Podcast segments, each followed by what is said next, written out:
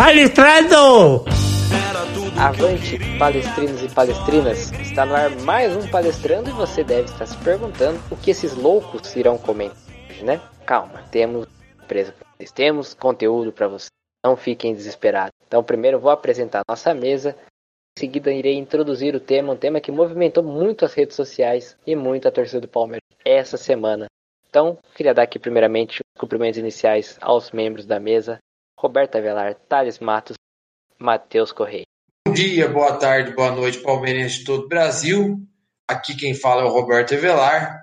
E vamos aí né, discutir as coisas bem interessantes aí, né? Que, como o Wesley disse, rolou na semana que agitou o Palmeiras, né? Apesar de ser uma semana em relação ao futebol bem devagar, né? Por questão da Covid, mas foi bem legal que rolou aí para nós, palmeirenses. Vamos falar sobre isso durante o programa. Vamos para mais um Palestrando Cast. Ah, boa noite a todos, é, os amigos da mesa, a torcida palmeirense.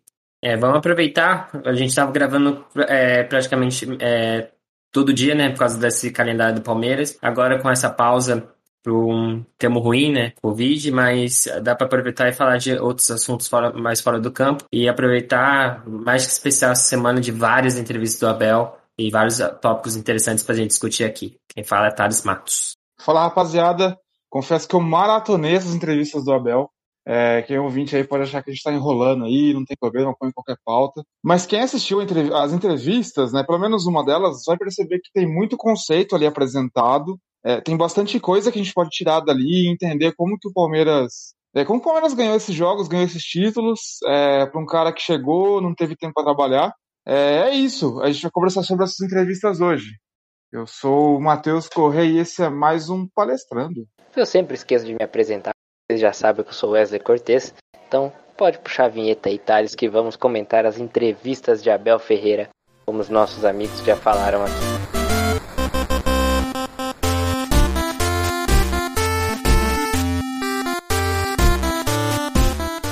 Você estava atento às redes sociais ou aos programas esportivos dessa semana, perceberam que tivemos uma overdose de Abel Ferreira.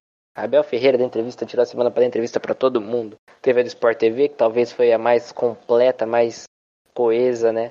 Que vai dar um norte aqui da nossa discussão, deixando claro para o ouvinte.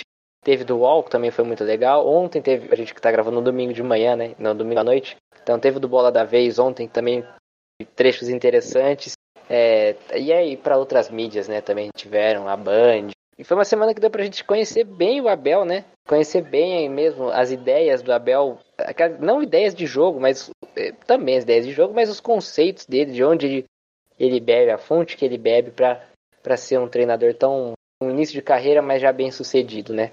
E eu queria perguntar pro nosso treinador aqui do cast, Roberto Avelar, que eu sei que ele tá babando, tá, tá louco, ele passou a semana inteira assistindo e anotando coisas do Abel para chegar aqui para a gente debater. Então, queria abrir espaço para o Roberto Avelar fazer os destaques dele nas entrevistas de Abel Ferreira. É, Wesley, é isso aí. Eu acho que foi uma semana bem bacana para a gente ouvir o nosso treinador, né? Como é gostoso ouvir ele falar, né? Um cara é, inteligente, sabe do que está falando e passa muita confiança, né? Principalmente para a torcida do Palmeiras, de que a gente está em boas mãos aí. O cara entende do riscado, né? Não só de da parte técnica, tática, mas também da, da, gestão de pessoas, né? Mas enfim, ele teve vários destaques nas falas deles durante ao longo da semana, mas teve algumas incomuns em todas as entrevistas que eu queria destacar. É, é o, quando ele fala sobre o, o, o, o jogo brasileiro, o jogador brasileiro, né? Comparado com a Europa, né? E, o que pode, dentro disso, é, que a gente pode levar para o que está acontecendo no Palmeiras, por exemplo. Ele, ele, ele bateu muito na tecla né, que o jogador brasileiro realmente é um jogador muito técnico, né, que tem um talento individual muito bom. O brasileiro, vamos dizer assim, tem é, é, a ginga né, do futebol. Mas o futebol brasileiro não é que ele é desorganizado, né? Porque o jogo tem uma auto-organização, mas é que tem um rigor, um rigor tático menor que o futebol na Europa, por exemplo. E aonde eu quero chegar com isso? E aí eu queria ouvir de vocês depois. É, eu queria chegar porque é o seguinte: é, a gente viu quanto, quanto dos jogadores do Palmeiras que a gente sabia que tinha talento individual, que sabia que batia bem na bola, tinha bom passe, que melhorou depois da chegada do Abel. Que é onde ele trouxe esse rigor tático para o time, de cada um entender seu local no campo, de realizar as funções de acordo com o que o jogo pede. Porque ele gosta de um time que é imprevisível, porque o jogo é imprevisível, mas ele gosta de um time que é imprevisível pro adversário e que se, e que se torna um time versátil no, dos modos de jogar, seja com posse, seja, seja com ataque rápido, seja um jogo vertical, enfim. E, e, e, eu queria ouvir de vocês o que vocês pensam sobre, sobre essa fala dele, se vocês concordam ou não. Eu vou dar minha resposta antes. Eu concordo muito com ele. Eu acho que, que, o, que o rigor tático, a, a, as questões táticas do jogo coletivo, se bem executada, é, fortalece a tática individual, o talento individual e potencializa esse tipo de jogador. Então eu queria, eu queria ouvir de vocês isso aí. Uma coisa que eu queria destacar, né, é, para responder essa pergunta do, essa pergunta que o Roberto fez, eu preciso dar o contexto de uma coisa. É, o que eu achei interessante dessas entrevistas do Abel é que ele não caiu em nenhuma polarização que a gente via, no, no, uma discussão de polarização que a gente via no futebol brasileiro, que era, ah, não, é, a gente tinha muitos times que jogam para trás, tinha muito time que joga defensivo, que eu também acho estranho esse tipo de termo. Precisamos de times que jogam ofensivo, que eu também acho estranho esse tipo de termo. Mas assim, não dá para negar que existia essa. Ele acabou com essa polarização de, de acharmos que existe um jeito certo de jogar. E me impressionou a humildade dele também. Então ele falou que assim, existem N formas de atacar e N formas de defender. Quem é ouvinte nosso aí já sabe que esse assunto aí já é batido aqui, não é nenhuma novidade. Só que ele levar isso para a imprensa brasileira para mim é algo novo. Por que eu tô falando isso? Porque a gente entendia que quem, quem acompanha a gente desde o começo vai saber que a gente reclamava do Luxemburgo porque a gente tinha material humano e, não, e o time não jogava. E eu, eu, acho que o Abel ele entendeu isso. Então tinha jogadores que a gente percebia que, meu, não é o melhor jogador do mundo. Não é o melhor. Marcos Rocha não é o melhor lateral do mundo. Luan não é o melhor zagueiro do mundo. A gente sabia disso. Só que acho que aquele, esses jogadores pontuais conseguiam render mais. É, eu acho que ele, o, o Abel ele foi o cara que enxergou isso. E talvez poucos técnicos conseguiriam enxergar isso. A gente enxergava o Rony só como um jogador que não conseguia dominar a bola. Até ainda acho que não consegue dominar a bola só que o Rony ganhou uma importância tática no Palmeiras que, que ele não tinha antes. antes. Antes que a gente via do Rony, ele recebia a bola e tentar um drible aleatório e, né, na maioria das vezes não conseguia. Então o Abel ele teve essa inteligência de sacar o que estava acontecendo dentro do elenco do Palmeiras em muito pouco tempo. Aproveitando isso que o Matheus falou, é, de sacar pouco tempo, como o Roberto disse, de, dos vários modos de jogar, ele acho que tudo parte, ele até fala nas entrevistas do que do, da falta de tempo. Então ele é, ele pode ter o modo preferido de jogar, que é ter a posse e tal, mas ele sabe que, primeiramente, tem vários jeitos de chegar na vitória, e ele mesmo fala isso, a fala dele na, no Bola da Vez ontem na SPN, que ele não joga para ter posse, joga para ganhar, pode ser com três toques ou dez toques, se é bola parada ou lateral, que a gente já viu com aquele gol do Gomes com o Marcos Rocha na Copa do Brasil. Então é um técnico que ele consegue, ele consegue fazer essa adaptação, esse estilo adaptativo. Ele, e foi muito legal na entrevista do Sport TV, quando ele dá os exemplos, dá o exemplo do jogo de é, jogar de modo de com a posição do jogador mais definida, que foi contra o Atlético Paranaense, um ataque mais posicional, que ele deu esse, esse jogo como exemplo, mas a gente viu que em outros jogos ele usou uma outra maneira de atacar, uma maneira mais objetiva, mais veloz.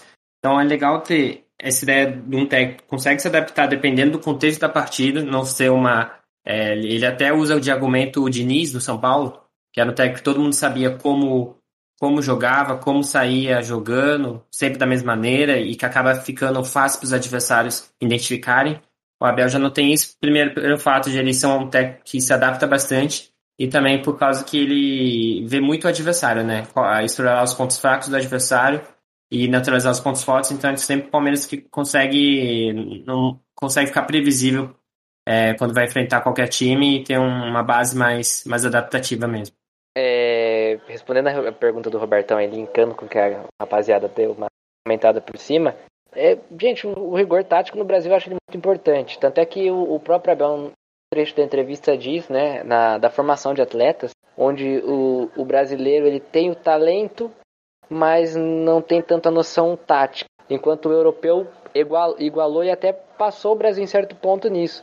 E eu acho que é muito importante você ter essa disciplina, você ter um estilo, um estilo de jogo não diria, mas ter a consciência do que está fazendo dentro de campo, ter todos os movimentos treinados, todos os movimentos já premeditados, né? Movimentos que eu digo, movimentos táticos, não óbvio, drible, não é nesse ponto, porque eu acho que isso você sobrepõe a sua equipe no Brasil e o Palmeiras é...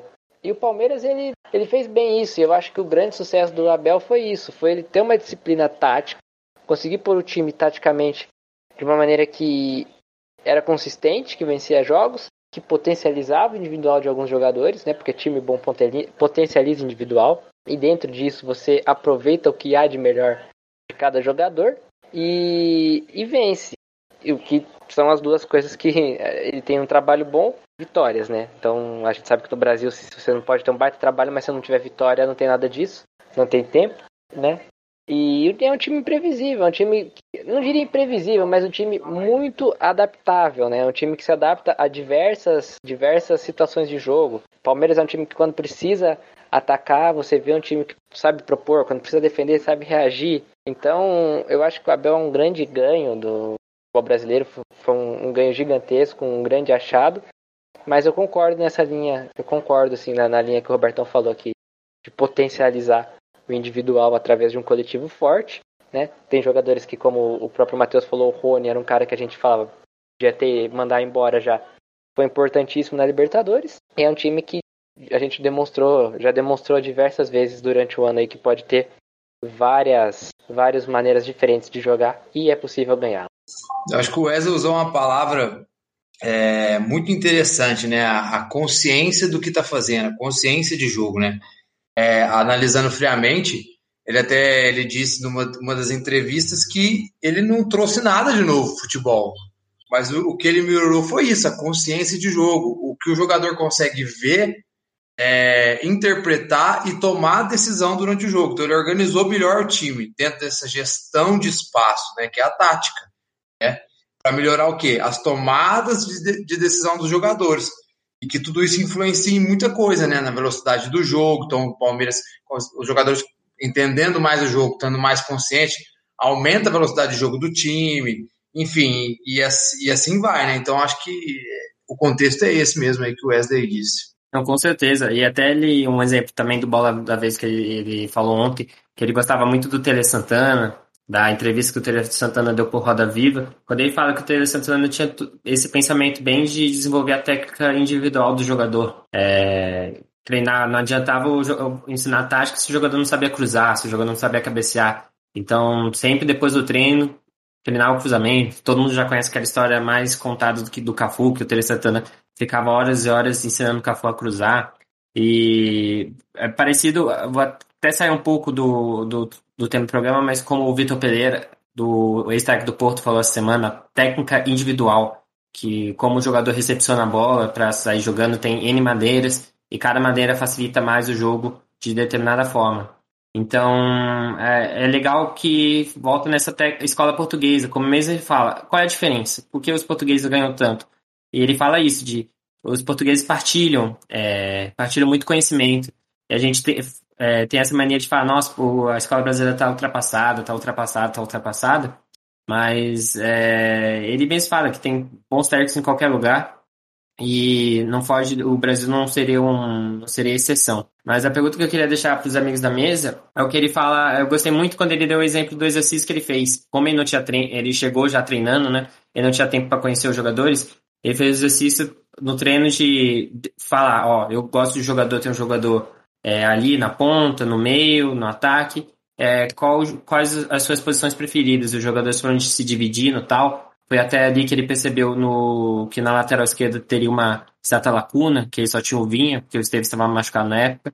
E até depois ele faz outros exercícios para perguntar quem pode ajudar ele, quem pode quem pode se prontificar. Aí o Renan foi o primeiro e depois o Scarpa. Os outros jogadores falaram, ó, oh, o Scarpa também faz. Aí o Scarpa se prontificou a ajudar.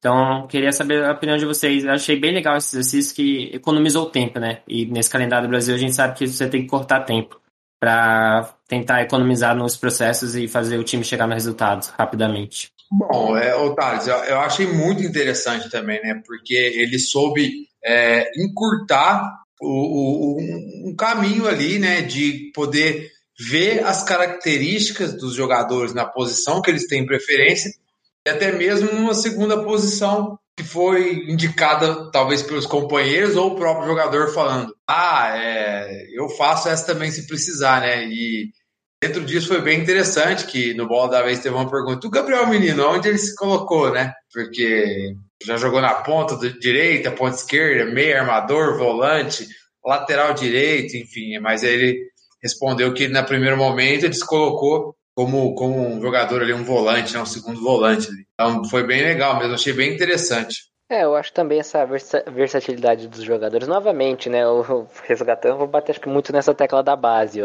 Acho que a primeira geração que a gente vê de jogadores, não só no Palmeiras, no Brasil, que exercem mais de uma função. Eu acho que com, com o Palmeiras, ele, com a base do Palmeiras, ele conseguiu falar isso, né? Conseguiu, aliás, fazer isso com o Danilo jogando em duas funções no meio de campo, Patrick de Paula também. Vai lembrar que aquele jogo contra o Goiás, logo no começo, lá que tinha 30 jogadores com Covid, Patrick de Paula foi quase um, um ponta esquerda naquele jogo, né? É, aí você teve Scarpa jogando em outra função. Eu acho que ele vem dessa mentalidade europeia, que é, o Roberto, depois se quiser pode até comentar melhor, que a formação dos jogadores é, lá na Europa eles já vem formado em jogar mais de uma posição. Então, por exemplo, Óbvio, o cara não vai ser zagueiro e centroavante, não é isso. É, o cara, ele é um meio campo, ele faz todas as funções de meio campo. É, entendeu? É, no Brasil a gente a tinha isso na cabeça que é volante, é volante, ponto. E eu acho que essa mentalidade do Abel veio a casar no momento certo que o Palmeiras sobe jogadores da base que tem potencial de não ficar preso a uma posição. E tem os jogadores antigos, né? Acho que o Scarpa não é tão. É, o Scarpa teve, teve esse momento, porque o Scarpa ele começa na base como lateral esquerdo, depois ele vai para o meio. Então, teve uma facilidade, né? Mas eu acho que isso é a, é a mentalidade europeia, né? a metodologia europeia, a gente se trabalhar que tem na Europa e que está se começando no Brasil. Então, acho que esse, esse ponto foi um ponto muito bom do Abel, que foi um casamento perfeito, deu um match, né? No, no momento certo da, da história da base do Palmeiras e o momento que o Palmeiras precisava da base para ser ajudado. E, e, nessa esteira de jogadores que, que fazem mais de uma mais de uma posição, o Thales até lembrou aqui no chat que, que o Emerson e o Luan, que em determinado momento jogaram de volantes, até o Alain Predeur também, é, e foi bem no momento que o Palmeiras perdeu o Ramires, que o Ramires ele saiu do time, e naquele momento não tinha como contratar outro volante, então o, o Abel tentou descobrir alguma coisa nova ali. E além de tudo, além além desses, tem também o, o, grande Breno Lopes, né? O Abel ele, ele comenta que na época ele tinha pedido um, um jogador para concorrer com o Luiz Adriano no ataque e um jogador agudo também, porque o Verão, o Verão e o Wesley tinham se lesionado. E o que aconteceu é que o Palmeiras não tinha condição de trazer dois, então trouxe o Breno Lopes, que poderia fazer as duas posições. Na verdade, ele, ele cita três, né? Mas no caso, o Breno ele fez duas posições. Se eu não me engano, jogou de lateral também. Esses jogos aleatórios ele acabou jogando de lateral. É, e isso foi, foi algo assim que fazia tempo que eu não via num, num, num técnico do Palmeiras.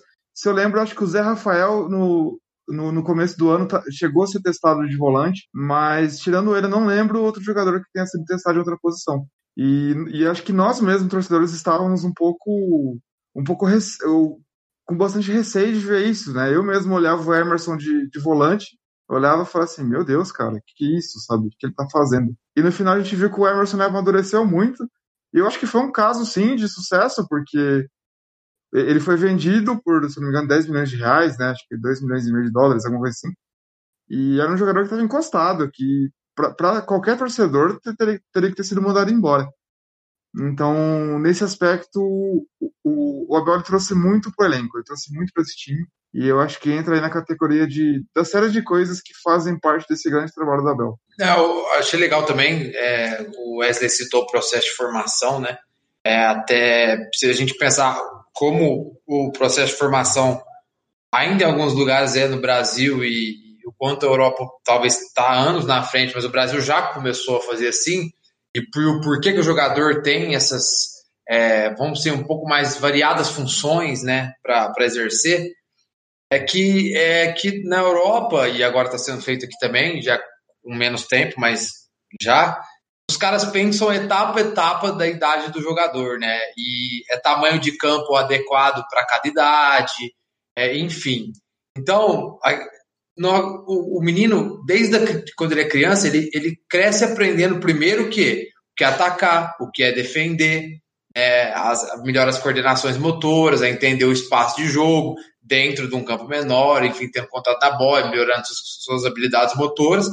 Então, nisso, só dele entender funções de ataque e defesa, mesmo que ele sem muita complexidade, ele já quando ele começa numa fase um pouquinho mais especializada, ali para 12, 13 anos, ele já é, por exemplo, se mesmo que ele vai jogar mais à frente, atacante, meio atacante, ele já sabe marcar também. Talvez não tão bem quanto um zagueiro, mas já entende o que é marcar. Então já consegue fazer talvez uma alternativa ali no meio campo. Se o cara é meio campo armador, consegue fazer um segundo volante, por exemplo. E assim vai indo, também nesse processo de formação, passando por várias ideias de jogo, modelos de jogo na, né, dentro do currículo de formação nos clubes da Europa, fazendo que os jogadores sejam mais versáteis, principalmente taticamente, né? É por isso que tem essas multifunções. E talvez como o Palmeiras evoluiu muito sua base, esse processo de formação, mas é por isso que apareceu esses meninos aí com bastante leque de função, né? É, exatamente, e só para pegar, é, foi uma necessidade também que surgiu. O Abel pode, é, gosta disso, ele até falou que gosta de jogadores com, que cumprem várias funções, mas também uma necessidade porque quando ele chegou, ele, ele até fala, ele pediu alguns jogadores, mas até pela condição econômica que o presidente falou para ele que é, o Palmeiras durante a pandemia manteve todos os, os funcionários, não atrasou salário e tal, então não poderia contratar. Acabou só. Ele queria um lateral esquerdo e um zagueiro. Acabou vindo um, um cara que preenchia essas duas lacunas, que era o Alan, que jogava é, tanto de zagueiro quanto de lateral. Então foi as necessidades foram surgindo, já que não teve contratação. E cai muito no que ele falou agora do, do futuro do Palmeiras, que a gente sabe que essa temporada é, o Palmeiras, a gente está gravando na semana pós, é, pós a desistência do, da tentativa do Borré, que era o. Ele explica que ele queria, os, ele queria ter três atacantes. Ele gosta de ter três tipos de atacante no, no elenco. Um atacante que ofereça a opção de passe, que é o Luiz Adriano, né? Que é, recue para fazer essa opção um atacante mais que, que sempre ataca a profundidade e também aquele centroavante mais mais é, aquele centroavante mesmo, né? Aquele cara mais forte que a gente está tão acostumado no futebol. Então ele mostra que ele gosta de ter essas, independente da posição, a mesma posição, mas com características bem diferentes entre os jogadores. Muito bom, muito bom. Uma coisa que eu, que, me, que eu achei bem interessante da, da, da entrevista dele, é, principalmente ontem no Bola da Vez, quando perguntado, se não me engano foi o Lugano, que perguntou para ele sobre o Mundial de Clubes, né? E alguns pontos que ele trouxe, né, que é, foi primeiro é, o tempo que o Palmeiras precisava para adequar o sono, né, que é cientificamente comprovado, né, é, ali de sete dias. Falou, falou também do, do, do pico emocional, né, do o Palmeiras havia, até a gente já falou isso em outros programas, mas o Palmeiras havia acabado de ganhar a Libertadores, enfim. E, e falou que eu achei o mais interessante que ele arrependeu é, de uma coisa que ele, de, uma, de um ato dele lá no, no Mundial, que foi uma ele continuar cobrando dos jogadores como ele estava cobrando até a final da Libertadores, né? Ele hoje ele aprendeu com esse erro que na, na visão dele ele deveria talvez ter deixado os jogadores desfrutar mais o momento que eles estavam vivendo ali como campeões da Libertadores, né? Jogar mais à vontade, independentemente do resultado. E não, e não colocar mais pressão. Então, achei bem legal essa fala. Eu queria ver se vocês concordam com isso ou não, o que vocês pensam sobre. Cara, eu concordo. E é bem legal ele fala isso, que é, ele faz até a comparação com o, é, o ato de amor entre o marido e uma esposa é, que tem aquele pico e depois tem o relaxamento. Então, então aí Palmeiras acabou. O Lugano até usa esse exemplo, que o pessoal não tem essa ideia do, do desgaste mental. Foi conquistar a Libertadores em menos de sete dias já está disputando o Mundial, nova, o, uma partida decisiva novamente. E, e é legal essa parte que ele fala do arrependimento, que a gente sempre fala, nossa, a temporada foi quase perfeita, né? Conquistamos tudo. Mas o Abel falou, pô, a gente faltou essa aproveitar. Ele tem aquela frase dele que já ficou, ficou icônica, né? 24 horas para celebrar, 24 horas para lamentar. E bem legal isso de ele falou, pô, a gente podia ter aproveitado mais. É, lógico que atrapalha ser um fato que a gente nem conseguiu aproveitar, eles não conseguiram aproveitar ser campeão da Libertadores, né? Não, teve, não tiveram nem uma semana para comemorar, mas a gente fica muito nesse nesse papo, nossa, cada jogo é uma decisão, decisão, que às vezes a gente nem aproveita o que está acontecendo, e é bem legal essa, essa autocrítica que o Abel fez no, sobre esse, essa passagem dele no Palmeiras. Dentro dessa questão do Mundial que eles comentaram, a questão de calendário, que foi, gente sabe que o Palmeiras sofreu com isso, apesar de ter vencido a Copa do Brasil e a Libertadores, o Palmeiras sofreu, tanto é que o Mundial acho que foi uma grande prova disso, foi o calendário. É, é o time que menos tempo teve entre a conquista continental e a estreia no Mundial. Toda a história do Mundial em todos os continentes, né? Não foi só uma exclusividade da América do Sul, foi do, de todos. Então o Palmeiras acabou sendo prejudicado. Fora que nesse tempo teve um jogo de Campeonato Brasileiro que parece ou não atrapalha a logística, né? Porque o Palmeiras podia ter ido pra, no domingo para Dubai, é, para Dubai não, para Doha. E isso atrasa um pouco, a gente sabe que tem um jet lag, todo o lance do, do fuso horário, toda uma questão fisiológica de, de adaptação. Mas eu gostei muito que. Gostei muito de. Da, da analogia que ele utilizou, né? Do Mundial, que falando que até quando um homem faz aquelas coisas, ele precisa de um tempo para se recuperar para conseguir a segunda, né? E, e é uma analogia meio. meio chucra, digamos assim, mas real, cara. É, nada na vida a gente. Ainda mais no futebol, que é um, um esporte de alto nível, de tanta atenção, ainda mais o Palmeiras com tanta atenção e o peso que o Palmeiras leva para o Mundial, né? Embora eu acho que a gente já debateu isso em outros programas, o peso que o Palmeiras leva para o Mundial chegou lá sem tempo, é, sem tempo para treinar, totalmente desgastado fisicamente, final uma temporada é, absurda, né? E acabou sofrendo, mas é, é bom que o Abel tenha consciência, ele demonstrou também ter a consciência que não foi só isso, não foi só alcançar, você teve a consciência de reconhecer que o Palmeiras jogou mal e jogou abaixo dos dois jogos. E outra coisa do Abel também que eu sempre destaco é a humildade, né? Ele sempre reconhece que está jogando contra o adversário, porque no Brasil a gente analisa um time que perde, parece que está jogando contra a Cone, contra a 11, parece que não tem outro time do outro lado. É sempre o Palmeiras perdeu, não é Tigres ganhou, o Awali ganhou, o time de Piraporinha do Oeste ganhou, não, é sempre o time que perdeu que é analisado. Então a gente tem que ele trouxe essa é outra coisa que eu gosto muito dele de saber valorizar o adversário, porque eu acho que isso precisa estar tá na, na, mentalidade do brasileiro como geral. Aproveitando, acho que uma coisa que a gente vai ter que ter bastante consciência nessa temporada é o que ele fala de entender que a gente atingiu um pico, né? É, e talvez como o Palmeiras vai ter a, a, possibilidade de evoluir o elenco, né? Melhorar a força do elenco. Então, o torcedor ele fala, tem essa consciência. Ele é, falando, eu, eu aceito ficar sem os reforços, mas essa mensagem tem que ser passada diretamente para a torcida. Ó. A gente não está contratando por causa disso, disso, disso, pandemia tal. Então a cobrança tem que ser equivalente ao que está sendo oferecido. E acho que essa é uma parte difícil, é, conhecendo a torcida do Palmeiras. Então eu queria saber a opinião de vocês sobre isso. É, o contratar e ou segurar o menino, provavelmente a gente vai ter que vender um dos meninos e ter essa consciência de é, as, os parâmetros serem equivalentes ao que está sendo ao contexto. Culturalmente, a gente sabe que vai ser uma, uma questão complicada, porque até porque boa parte do torcedor brasileiro em si, não só do Palmeiras, acaba consumindo um tipo de mídia que não vai levar esse contexto em consideração. Mas aqueles que entenderem, procurarem mídias que divulgam, debatem sobre isso, talvez vai ter uma conscientização maior, porque é, é impossível a gente é, cobrar da diretoria contratações é, que vão, vão, vão ser caras para poder é, talvez agradar a torcida, porque está contratando bem ou não, né, depende, dependendo do jogador. Mas tem que ser objetivo tem que ser de uma manobra financeira que não prejudique o clube e, e que né, vá né, ajudar o que o Abel quer para o jogo dele ali no Palmeiras. E, e eu, eu, eu, no momento, sou muito a favor disso por uma questão óbvia. Né? Dois anos seguidos sem a renda do Allianz Parque. Por mais que o Palmeiras ganhou 250 milhões em premiação agora na temporada de 2020, mas ainda fechou no vermelho. E já é garantido que e provavelmente, né, nós não vamos ter público de novo esse ano no e é 70 milhões a menos de renda de estádio. Se você analisar isso friamente, se a gente fazer loucura, a gente fecha outro ano no, no, no vermelho. E, e fechando outro ano no vermelho, não sei se é interessante, pode começar a virar uma bola de neve e o clube demorar a entrar no eixo novamente.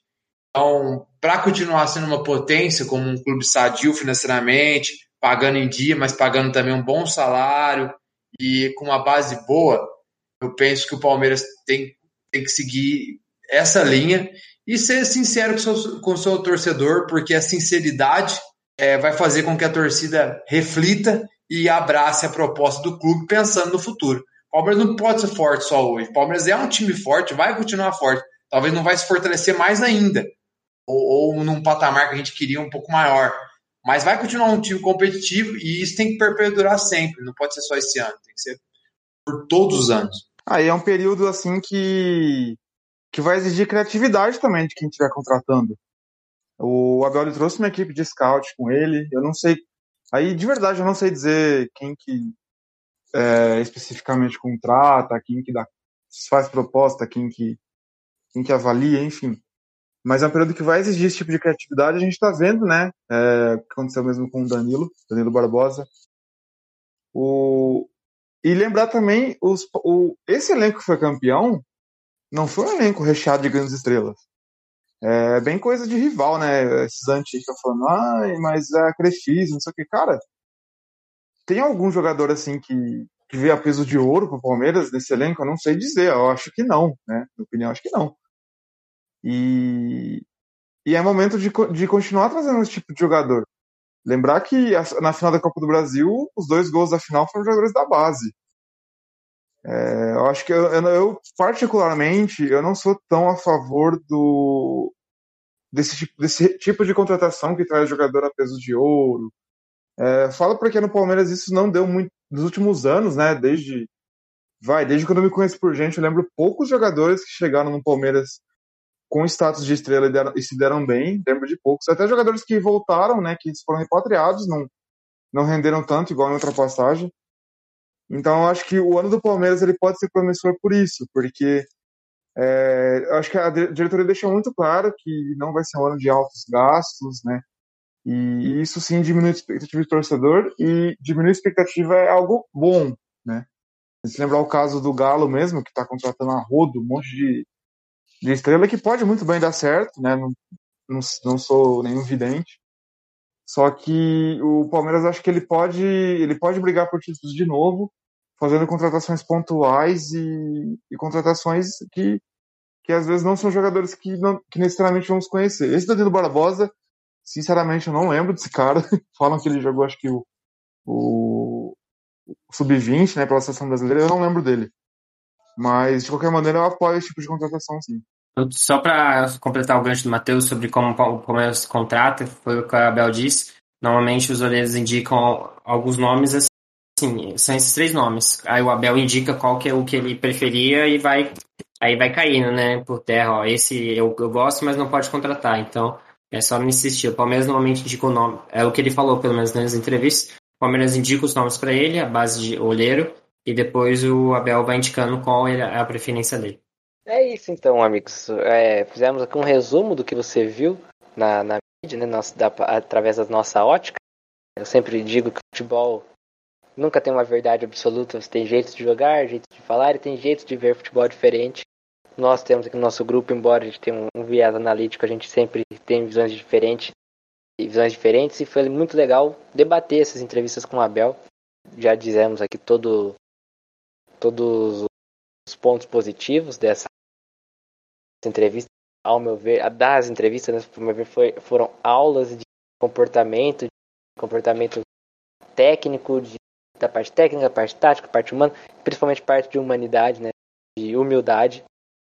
Ele sempre exaltando o trabalho de outros técnicos.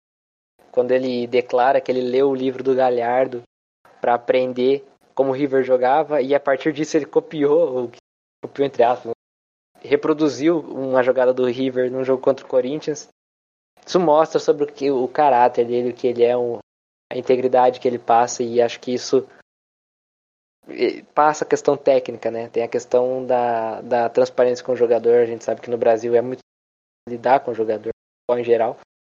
E o Abel, é, com essa transparência, com esse ensinamento dele, acaba acaba agregando muito para o futebol brasileiro. Então, só temos a agradecer a Abel Ferreira. Muito obrigado por você ouvir isso, Abel. Um grande abraço. Venha participar do nosso podcast. Queremos você aqui.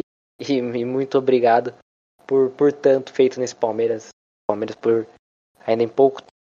Então, fica aqui o nosso agradecimento aos amigos pelo debate riquíssimo que tivemos no dia de hoje. Então, vou pedir para o Thales chamar para o vinheta para a gente fazer nosso encerramento.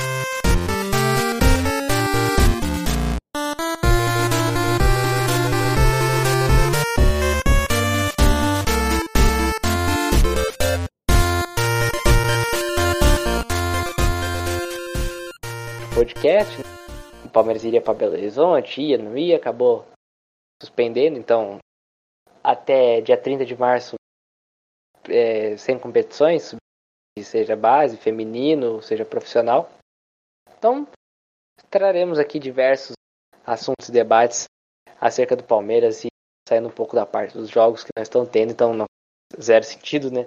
Trazer jogos para vocês, mas sempre estaremos trazendo na, semanalmente conteúdos aí para você para falar um pouco sobre o Palmeiras, o que aconteceu na semana, algum de destaque, algum destaque traremos para vocês aqui. Podem ficar tranquilos que a, o palestrando não para, a firma não para. Então, você já sabe, quer encontrar novidades do, sobre o nosso podcast? Arroba palestrandocast no Instagram, no Twitter, palestrandocast no Facebook. Sigam também nossos parceiros do arroba palestrando underline 1914, né?